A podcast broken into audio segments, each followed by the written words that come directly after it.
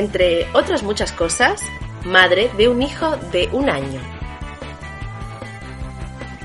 Clara. Entre otras muchas cosas, madre de una niña de dos años. Y estamos Desmadradas.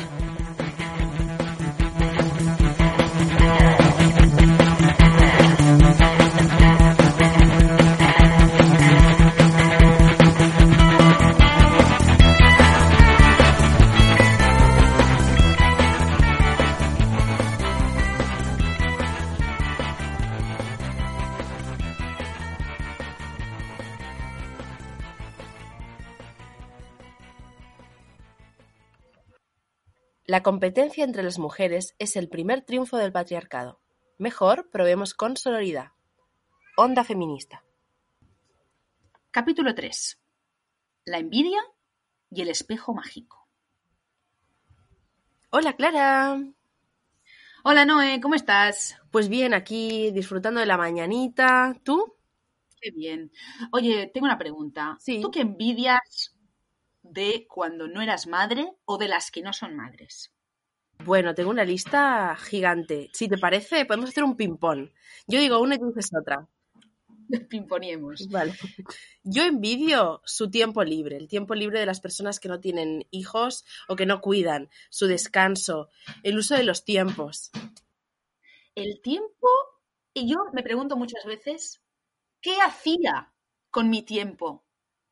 ¿Cómo lo desperdiciaba tanto? ¿No? ¿De, qué tantas maneras creativas perdía mi tiempo? Y, y- y me regocijo pensando en esas cosas, porque ahora el tiempo es un bien escaso, como el petróleo u otros otros, y cuesta, cuesta realmente encontrar tiempo para perder, para realmente no hacer nada, y lo envidio mucho. Es verdad. ¿eh? Sí, es verdad, el perder el tiempo. Qué increíble. O sea, ahora es imposible perder tiempo, ¿no? Es un lujo, es un lujo al alcance de muy, muy pocas. Totalmente, totalmente. Y mm, yo envidio, por ejemplo, la dormida, dormir. Dormir. Dormir como concepto. Sí, poder dormir. se transforma el significado de dormir. Debería existir otra palabra, porque no es lo mismo. No, no, no puedo significar lo mismo el dormir que todos entendemos como descansar, que puedas moverte por el espacio de tu cama libremente, que puedas tener re- realmente un sueño reparador profundo por pues unas horas, no sé, ocho, por ejemplo. Eso es un concepto, el concepto general que tenemos en la, que tenemos en la cabeza. Pero otra cosa muy distinta es cuando tenemos criaturas pequeñas a cargo, eso no es así. Me gusta, me gusta esto de buscar un nuevo concepto. ¿Cuál podría ser? ¿Dormitar? Dormitar, dormitar, o dorm, dor, como do, ¿sabes? Como entrecortado, como do, er, mm, y, er. Eso, eso podría definir bastante bien. Me gusta. porque en realidad siempre está entrecortado el sueño, ¿no? Siempre hay interrupciones, es superficial muchas veces y está, está apretado, ¿no? Pues si duermes con la criatura también está siempre como tu cuerpo está contracturado, no, no está relajado del todo porque no quieres pisarlo, en algún lugar de tu cerebro eso corre, en fin. Sí, Mm. sí, totalmente. Bueno, ¿y qué, qué decimos, no? De cuando do- nos dormimos dando la teta y, por ejemplo, nos dormimos sentados, ¿no? Ay, claro. ay. Esto de dormir profundamente, sueño reparador que acabas de decir, me suena como cosas del pasado, como fantasías, ¿no? Eso no existe. mitos de esos que, que no existen en realidad. Otra cosa que yo envidio mucho es salir de casa ligera de equipaje, ¿no? Con las llaves. Eso, eso es imposible, ¿no? Hoy en día. Claro. Porque ahora que llevas, tú cuando te sales, ¿qué, qué cosas pones en la mochila?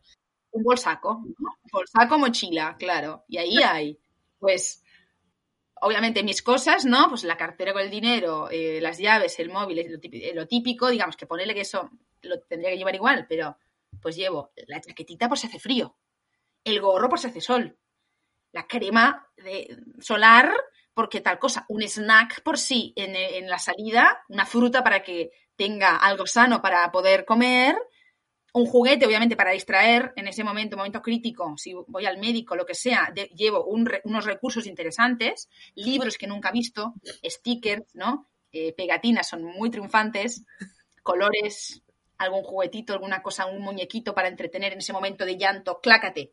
¡Ay, mira quién vino! El elefante no sé quién. Y ahí, claro, todo ese, ese abanico de recursos están en el bolso, están ahí. O sea que al final acaba siendo como una maleta viajera, ¿no?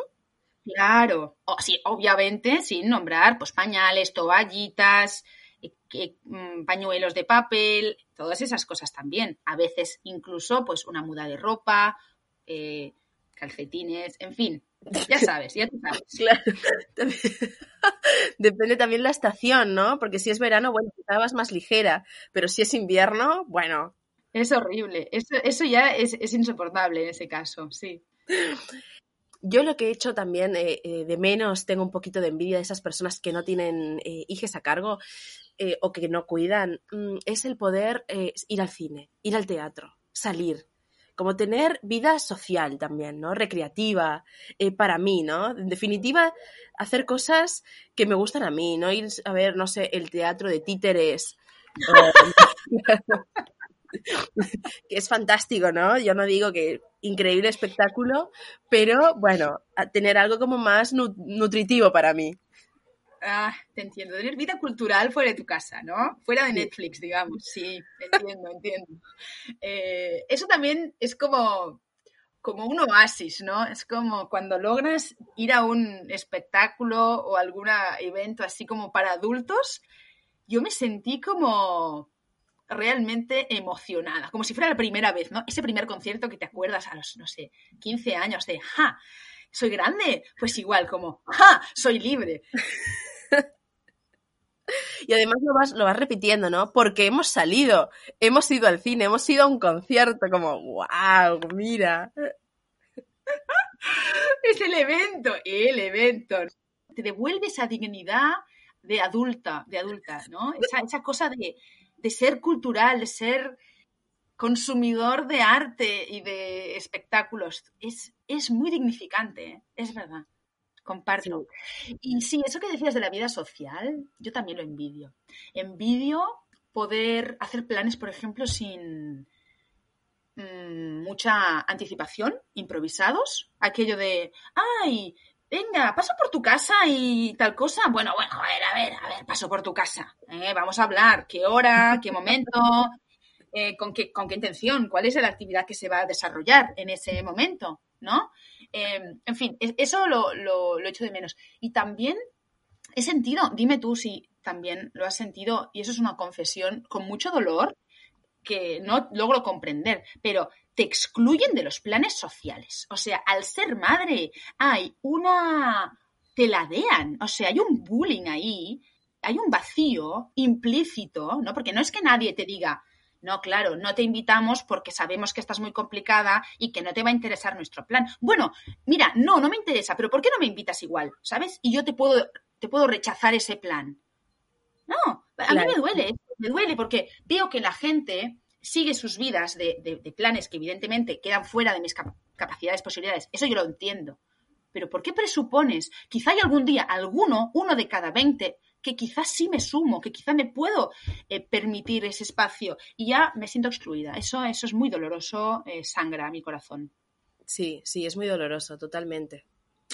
Claro, que en definitiva tiene que ver con que el otro está presuponiendo y eligiendo por ti, ¿no? En lugar de incluirte y de contemplar tu situación, que ya solo con la invitación o decir, bueno, ¿y qué te parece si podemos eh, encontrar la forma? Yo qué sé, yo tengo alguien que quizá puede cuidar a, a tu hija en ese momento y vamos a dar una vuelta, yo qué sé, ¿no? Contemplar a esa familia y entender por lo que está pasando en fin, envidia, mucha envidia.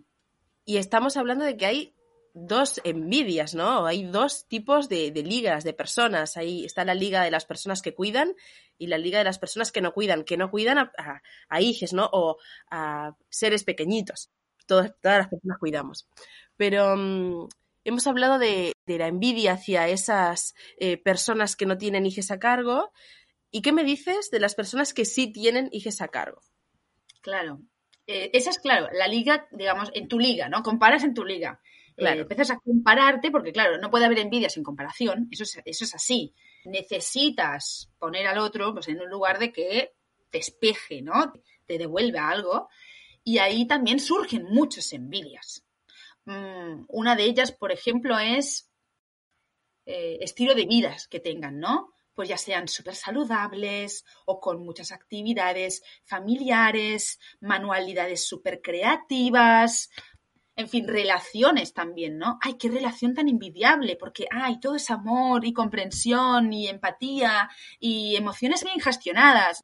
Sí, total, total. Y también a mí lo que me pasa en esto de, la envidia en mi liga, em, tiene que ver con el cuerpo, ¿no? Después de, de un embarazo y de un posparto, como, bueno, ay, ¿qué, cómo se recuperó? ¡Qué fantástico! ¡Cuánto ejercicio que hace! Y yo, la verdad, o sea, termino todos los días tirada en la cama como si hubiese pasado un camión por arriba, pensar en hacer un movimiento, o sea, ya es mucho para mí. Entonces, bueno, este juicio, ¿no? Sobre el cuerpo, que tiene que ver con unos estereotipos de belleza, con unos estereotipos de, de bueno, qué es lo, lo, saludable o a qué queremos llegar. Eh, y bueno, sobre la crianza que tú decías. Sí, sí. Sí, eso de, eso de ha quedado muy bien después de su parto. Esa frase, que lo estoy pensando ahora, pero es terrible. Es terrible. No parece que haya sido mamá. Esa frase también es brutal. No parece que haya sido. Porque, claro, una madre se convierte en una persona que no sé cómo será. Será no sé, una, una diosa de esas de la fertilidad de la prehistoria, ¿no? No sé cuál es la imagen que tenemos de madre. Total, y además está muy vinculado a la sexualidad, ¿no? Una madre, el arquetipo de la madre no es un ser, digamos, deseable. Es una persona que cuida, es una persona generosa, que está para dar, que yo si me pongo en esta imagen de la madre, es una, es una mujer pues eh, voluptuosa, ¿no? Con un delantal, que todo el tiempo está haciendo galletas. Todo este arquetipo, claro, que bueno, de vuelta, ¿no? Se simplifica a qué es lo que yo espero de una mujer, qué es deseable y qué no, cuál es el cuerpo que sería óptimo y cuál es el cuerpo que, bueno, que no es deseable. Ahí está. Y de vuelta, como tú decías en el episodio anterior, de vuelta a la mujer como objeto y no como sujeta que, que tiene deseos y que no es un cuerpo, es una persona con toda su complejidad y con, bueno, con, deseo propio. Sí, y en eso creo que tenemos que tener en cuenta que si hablamos de envidia, estamos hablando de simplificar, porque siempre estamos analizando una pequeña parte del global de qué es esa persona, que es la que a nosotros nos toca, a nosotras nos mueve o nos convoca, y, y evidentemente cuando conoces la, realidad, pues probablemente esto se matiza, o eso no es del todo así, o eso quizás sí, pero hay otras tantas cosas que, mm, ¿no? que no son ese ideal que tú te imaginas. Eso hay que tenerlo en cuenta. Pero es muy difícil, por ejemplo, en los grandes lugares de comparación que tenemos al alcance, que son para mí el parque y las redes sociales, donde podemos ver una pequeña parte de de lo que la gente muestre de su crianza, ¿no? De cómo es ser eh, madre en este caso. ¿Cómo es para ti esto de, ver otras maneras de criar o de ser madre en, la vía pública, en el parque o en las redes? Bueno, eh, me, me, hacía gracia porque estabas poniendo como, digamos, son dos escenarios que serían como dos experimentos sociales, ¿no? A mí, mira, eh, yo por la zona en la que vivo, no, es el parque, pero sí quizá hay encuentros eh, familiares, así no digamos, el, típico encuentro donde hay muchos bebés o muchas familias ahí con, niños y niñas pequeños. Y mm, se da un poco esto de, por ejemplo, ¿no? Ahora me, estás haciendo acordar, ¡ay! Eh, este niño es tan alto como el tuyo y tiene cuatro meses menos y yo, ah, bueno, qué bien, qué suerte, ¿no? Como estas cosas que también em, de alguna forma me tocan y no sé si es envidia, pero me mueve esta comparación, ¿no? Claro, porque nosotros estamos hablando de la, envidia hacia los adultos, las adultas, ¿no? En esa comparación entre iguales, pero es verdad que se da también como competencia entre las criaturas, ¿no? Ah, porque la mía ya sabe decir los números en inglés o la mía puede hacer torres de construcciones de cuatro pisos. Sí, total. Sí, sí. Y hay que estar súper vigilante, ¿no? Porque al final, si no lo estás, acabas entrando también en eso, en esta comparación y en esta competencia, poniendo, o sea, a través de tus hijos, que es terrible. O sea, ya no solo entre mujeres, que ya es, bueno, terrible, sino poniendo a los hijos en medio. ¿no? Porque entre mujeres nos gustaría mucho traer este, este, concepto de la sororidad, ¿no? El afidamento, digamos, como alternativa a la competencia, hacer como este ejercicio constante de, bueno, ¿por qué me tengo que comparar? ¿Qué estoy buscando? O sea, ¿qué, es lo que se me está moviendo en mí? ¿Qué mm, origen qué eh, herencia cultural se me está moviendo para tener que buscar esta competencia. No será mejor, bueno, admirar a la otra persona y tener, bueno, este concepto que, traemos de la solidaridad y el afidamento que tiene que ver con buscar lazos, ¿no? Buscar lazos entre, entre mujeres, eh, comprendernos, darnos un lugar. Sí, sería como el, el horizonte ese, ¿no? Pero la realidad que nos encontramos muchas veces por como hemos estado educadas o porque las emociones no entienden de racionalidad, ¿no? Eh, aparecen y punto.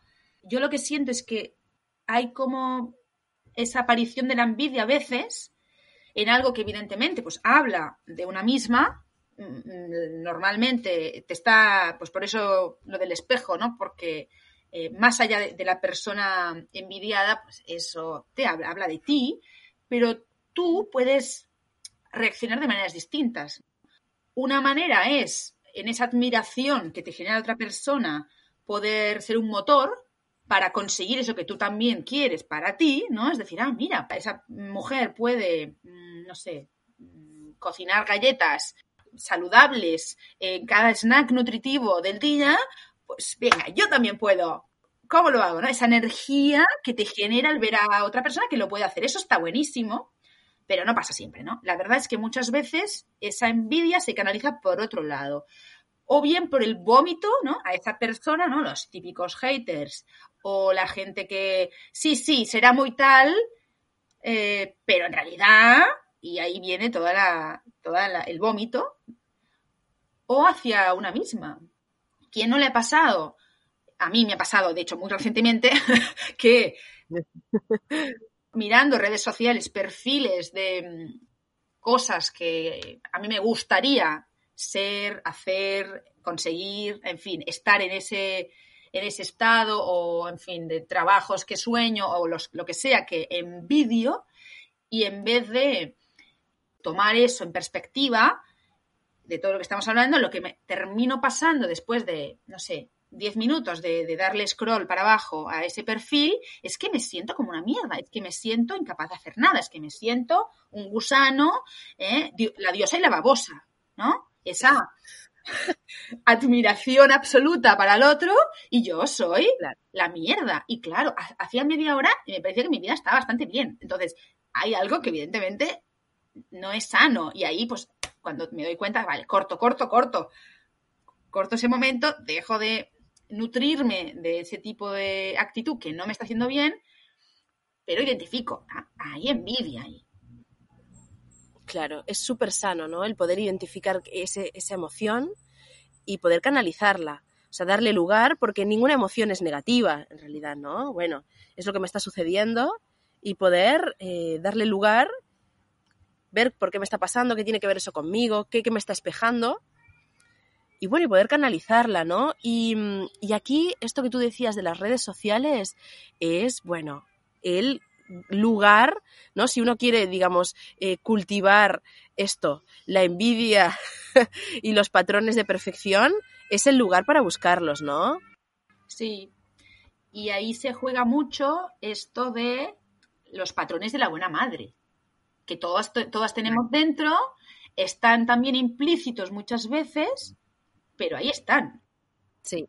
La buena madre es solícita con sus criaturas, es buena, está siempre disponible, siempre de buen humor, no tiene necesidades propias.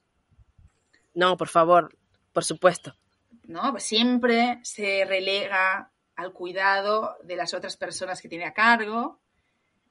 La buena madre, además, no solamente es una madre, ¿no? Sino que es una esposa y como tal, pues tiene también una serie de... De obligaciones. Exacto. Y también hoy en día de, de las madres se espera también que su carrera profesional no se vea afectada por eso. Total. Que puedan ser exitosas y puedan compaginar perfectamente a la perfección todas las tareas que se le asignan, ¿no? Bueno, un montón de cargas, ¿no? O sea, a medida que lo vamos nombrando, podemos visualizar esa carga que cae sobre las mujeres, que al final es algo totalmente inalcanzable, que nos da eso, más, más carga eh, social, más responsabilidad, como si ya no tuviéramos bastante. Y eh, al no poder cumplirlo surge la culpa. Mm. La culpa de yo no estoy pudiendo llegar a esto, soy una mala madre, soy una mala trabajadora, eh, no, yo qué sé, si no hago deporte porque no hago deporte y eh, mi cuerpo ya no es deseable. Si hago, bueno, eh, estoy en estos estándares, ¿no? Como todo el tiempo la comparación, la culpa. Ahí está, ¿no? Que si no le doy la teta, pues no le doy la teta. Que si le, le- le pongo una pantalla, porque le pongo una pantalla. Siempre hay algo que me va a generar esa sensación de culpa, que es la gran enemiga de las mujeres. Total, totalmente.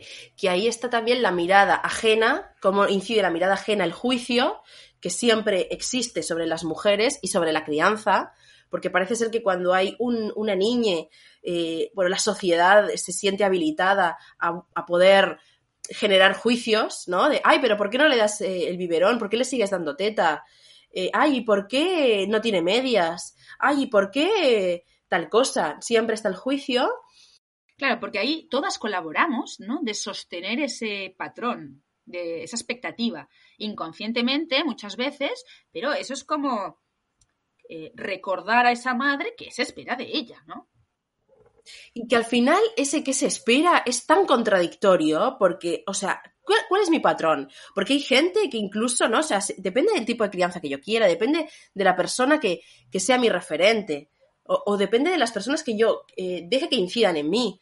Porque mm, en esto, por ejemplo, un ejemplo de, de la teta, ¿no? Y del biberón, habrá crianzas que te dirán, no, pero la teta hay que suprimirla a los seis meses o al año, y hay otro tipo de crianzas que te dirán, no, no, pero eh, teta libre demanda forever and ever, ¿no? Hasta que ese, ese niño pues, e- elija no, no seguir eh, tomando teta. Claro. Entonces, bueno, ahí estoy dejando que la mirada externa incida sobre mi decisión, que son, es mi decisión y mis posibilidades. ¿no? Es lo que puedo, lo que quiero. Ahí está, porque ahí también hay algo que yo creo que es muy exigente para nosotras, que es esa decisión que a veces una toma, con, si la puede tomar, ¿no? si finalmente la puede tomar, y tiene que ver con ese deseo, la realidad se impone muchas veces, ¿no? Y eso que quizá tú quieres, no se puede, no se puede otra cosa. Y eso siempre es una negociación entre eh, e- esa mirada externa, ese deseo tuyo y la realidad, ¿no? Y ahí lo que, lo que termina siendo es lo que se, lo que se ha podido con todo eso. A mí, una cosa que, relaciono con esto, que estamos hablando de la culpa, es porque la culpa es individual, ¿no? Siempre tiene que ver con yo no puedo, ¿no? Yo no soy suficiente, yo no llego a ser esa madre perfecta, yo no, no logro eh, que mi trabajo sea brillante, que mi casa esté impoluta, que mi criatura sea, no sé, la perfecta, en cual, la que sea la norma que me rige, en tener una vida social activa, y esa culpa recae sobre mí. ¿no? Yo no he sido capaz. Pero cuando e- esa experiencia de culpabilidad se comparte con otras mujeres, con otras madres, y eso se repite, eso es la tónica muchas veces de, en, en diferentes ámbitos, según lo que cada una le considera importante, ¿no? O, o en lo que esté en ese momento, te das cuenta de que evidentemente no es tu problema personal, ¿no? Es que las cargas que, que se nos imponen son demasiado exigentes, son exageradas, sobrepasan la posibilidad de ser cumplidas. Totalmente. Porque, por ejemplo, yo recuerdo una anécdota de en el parque, ese gran laboratorio de la observación maternal y paternal, ver una mujer recién parida con sus tres criaturas jugando en el parque en perfecta forma física, dándole todo, jugando, mm, tirando la pelota, sonriendo, obviamente con un snack saludable, saludable en el bolso, y yo me vi a mí misma tirada en el banco del parque, eh, teniendo un minuto de tranquilidad mientras Simona se distrae con algo y, abriendo el móvil para responder mensajes o grabar algún audio y me sentía la peor madre, ¿no? ¿Cómo esta mujer de familia numerosa está disponible constantemente con sus criaturas y yo que solo tengo una aprovecho cualquier momento pues, para eh, ¿no? egoístamente mm, satisfacer mis necesidades esa culpa, esa culpa que aparece y es como, mira, yo me conozco mi vida, yo sé que ese es el rato que tengo para hacer esta, para responder mensajes, no tengo más. Entonces, lo hago ahora, ser un poco más comprensiva con la vida de una. Totalmente, ser más compasiva con una, ¿no? Mm. Sí, yo tengo otra anécdota en esto de las confesiones de las culpas. Bueno, eh, hay una, una Instagramer eh, una, o una influencer eh, que no voy a decir el nombre, pero, pero hay muchas de, este, de este tipo que hace comida saludable para la familia, ¿no? Y yo la sigo. Bueno, ahí la voy siguiendo, yo que sé, voy viendo las recetas. Todas son recetas sencillas. Tengo que decir que lo pone muy a mano, está perfecto todo. Y, pero claro, es todo eh, orgánico, súper saludable, nada refinado, estas cosas, ¿no? Sí. Entonces yo, claro, es como expectativa realidad, ¿no? Yo las voy mirando y, pienso, aparte muestra vídeos con sus hijos que son perfectos y sonrientes y cantan, cantan toda la familia mientras cocinan en una cocina hiper mega grande, preciosa y yo pienso, ay Dios mío, yo, o sea, hago, cuando hago, yo todas las tardes intento hacer ahí un budín de, de avena como para tener una merienda mínimamente saludable, ¿no? Y, claro, lo tengo que hacer en cinco minutos. Ta, ta, ta, ta, eh, la, banana, vamos, que, no tenga así, la piso, ti, ti, ti. Eh, batir los huevos, no sé qué. Avena, vamos, pum, pum. Y claro, y Unai, mientras tanto, es como mamá, mamá, mamá, mamá. Entonces, esto no se da. Esto de, yo te, Unai, yo prometo, te intento involucrar en la cocina, pero no me estás dejando. Entonces, claro, o sea, acaba siendo ahí, ¿no? Todas las corridas, lo pongo en el horno, tácate, media hora y a comer, ¿no? Entonces es como una carrera. Entonces pienso en esta mujer como todo es, bueno, pues un, ahí un compartir familiar, eh, un aprender. Eso es como la, familia de sonrisas y lágrimas, ¿no? Ahí está, ideal, eh, felices, cantan, todo armónico, todo, todo, sí, todo el engranaje familiar circula sin sin chirriar. Claro. Claro, y ahí me has hecho acordar de esta, esta cosa que te dicen, no, hay que ponerles música. Bueno, pero yo pongo música y Unai comienza a gritar porque quiere agarrar el parlante y tengo que apagarlo porque lo rompe. Entonces, ¿cómo bueno esto, no? Eh, expectativa realidad y vamos viendo cómo, cómo nos vamos acomodando en todo esto. Pues mira qué divertido que me cuentes eso porque cuando tú me dijiste que cada tarde eh, para merendar hacías un budín, yo me quedé muy mal, ¿no? Le, le comenté a mi pareja como, pero mira, Noelia hace, cocina cada tarde una tarta, un pastel para su familia, hornea, que es una cosa también muy de la feminidad, ¿no? Eso de hornear, eso de preparar algo, pones el amor ahí, el esfuerzo para que luego tu familia pueda comer de eso, es como, como un círculo de amor comestible y yo me quedé muy mal y sentí una mala madre, que a mí no me gusta cocinar y que ahora aprendí a hacer la, pastel de banana y lo hago de uvas a peras y ya me parece el evento del mes. Claro, fíjate, ¿no? Tú estabas admirando y envidiando a esa mujer y yo te estaba envidiando a ti y tú te sentías fatal. Y andas a ver, esa mujer quizá también tiene sus mambos, ¿no? Probablemente. Total. Esta, esta cadena de envidia. El trencito loco de la envidia. Ahí está. No se termina nunca, ¿no? Cortemos ya, cortemos con esto. Otra cosa que yo también pienso que no, con eso de la idealización, que, que claro, obviamente cuando sobre todo en las redes sociales, porque no conocemos a esas personas em, em, personalmente, pero se da algo de idealizar ciegamente a esas personas. Y yo me he observado a veces, ¿no? Diciendo, ay, esa familia viajera, con una camioneta, con siete hijos, que van conociendo el mundo sobre ruedas, qué maravilloso, los envidio. Y después me paro a pensar un poco más fríamente y digo, a ver, yo quiero tener siete hijos. Nine. La respuesta es no. No es para mí, ¿no? No es mi elección. No quiero, ni lo sueño, ni gracias. Muchas gracias, te lo agradezco. Yo quiero eh, tener una vida nómada. No, en este momento de vida, no. Es que no me interesa eso. Yo quiero vivir en no sé cuántos metros cuadrados tiene una camioneta, ¿no? Pero eh, lo que es el microespacio, ¿no? Qué agobio, ¿no? No es mi deseo, ¿no? Y vas viendo como realmente eso no, tú no lo quieres. O sea, yo no lo quiero. Eso, eso concreto que en un momento me pareció ideal y perfecto y admirable, lo bajo a tierra, miro mi propio deseo, digo, vale, no, no, no, está todo bien, no, no, no lo quiero, gracias. Y también ahí conecto otra vez con lo que yo sí quiero. Al final es una idealización que, que es abstracta, y después sí hay cosas que realmente quieres tú, ¿no? Sí, sí que hay cosas que otra persona tiene, hace, es y a ti te gustaría. Y ahí sí es cuando puedes realmente decir, vale, pues, ¿cómo puedo acercarme a ese, a ese deseo que sí que es el mío, ¿no? Y en esto que, que tú traes de conectarte con tu propio deseo es, en definitiva, el motor para poder ir hacia las cosas que realmente queremos, ¿no? Contactarnos, qué es lo que realmente queremos, qué tipo de persona quiero ser, qué tipo de persona soy, y bueno, voy a conseguir eso, voy a por eso. Bueno, Clara, entonces, ¿qué conclusiones podemos eh, sacar de toda esta conversación que estamos teniendo?